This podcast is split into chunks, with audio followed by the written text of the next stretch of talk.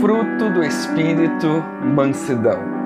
Mas o fruto do Espírito é amor, alegria, paz, paciência, benignidade, bondade, fé, mansidão e temperança. Contra estas coisas não há lei. Gálatas 5, 22 e 23. Ser manso é reagir de uma maneira tranquila a críticas, agressões e situações adversas. É tratar os outros com paciência e amor quando estes cometem algum erro ou nos prejudicam. Ser manso não é reivindicar o nosso direito, não é não se defender, mas se entregar ao único que julga retamente. No contexto de Gálatas 5, podemos notar que a mansidão, junto com as outras características do fruto do Espírito Santo, dizem a respeito da conduta com outras pessoas, opondo-se à inimizade, discórdia, ciúme, dissensão e explosões de ira que são característicos das obras da carne. Muitos podem pensar que ser manso é ser fraco, mas é uma visão equivocada disso pois a mansidão é uma virtude que capacita alguém a controlar a força e aplicá-la corretamente. A mansidão, na época em que Paulo escreveu a carta aos Gálatas, não era uma virtude muito bem vista pela sociedade. Naquela época, aqueles que se impunham pela força física eram adorados como heróis, mas aos olhos de Deus, a mansidão sempre teve extremo valor. 1 Pedro 3,4 nos diz: Seja, porém, o interior do coração unido ao incorruptível traje de um espírito manso e tranquilo, que é precioso diante de Deus. A mansidão está muito ligada com a humildade.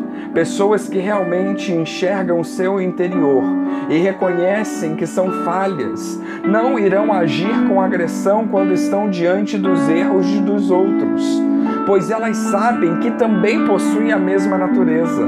Do contrário, as pessoas que não são mansas reagem de maneira irritada e agressiva com aqueles que pecam contra elas, pois só conseguem enxergar o prejuízo que sofreram. Jesus é o nosso maior exemplo de mansidão e também nossa única esperança de transformação, pois ele disse: Aprendei de mim que sou manso e humilde de coração uma das maiores provas da mansidão de Jesus, talvez é encontrada no momento de seu maior sofrimento. Isaías 53, 7 diz que ele foi maltratado, humilhado, torturado, contudo não abriu a boca. Agiu como um cordeiro levado ao matadouro, como uma ovelha que permanece muda na presença dos seus tosqueadores. Ele não expressou nenhuma palavra quando somos agredidos fisicamente ou verbalmente, nosso lado mais animal surge, como que movidos por um instinto de proteção, nos voltamos para nos vingar e tentar resolver a violência contra os nossos agressores. Jesus abafou seu próprio sentimento de autodefesa ao reagir com mansidão diante dos seus agressores, chegando ao extremo de pedir ao seu Pai que os perdoasse pelo que haviam feito. Lucas 23, 34, 34 Pai, perdoa-lhes, porque não sabem o que fazem. Mansidão não é passividade. Não devemos confundir mansidão com passividade ou acomodação diante das situações injustas. Em muitos momentos, a Bíblia relata que Deus se ira diante dos pecados e das injustiças terrenas.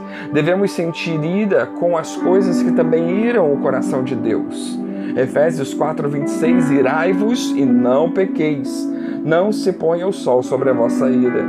Isso quer dizer, não fiquem remoendo a ira dentro do coração de vocês. Não ajam de maneira irada, não pequem movidos pelo sentimento de ira pois a ira deve apenas nos levar a buscar a Deus para a solução da situação ou para a nossa própria transformação.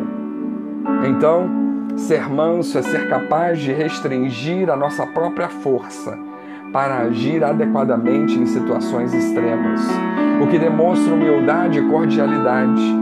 A falta de mansidão em alguém mostra o quão grande é o seu ego, pois os mansos suportam as injúrias dos homens, por entenderem que tais coisas fazem parte da permissão de Deus.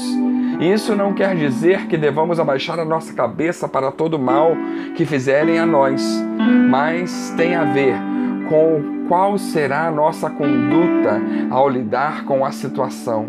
Demonstraremos a sabedoria que vem do alto ou a insensatez que provém da carne?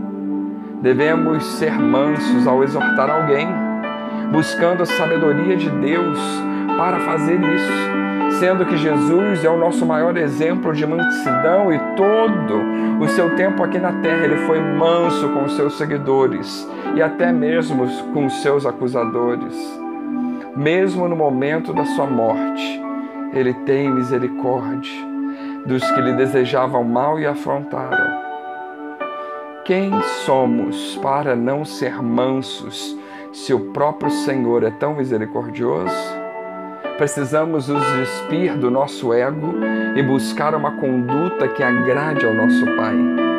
Lembremos-nos daquela famosa pergunta: O que faria Jesus?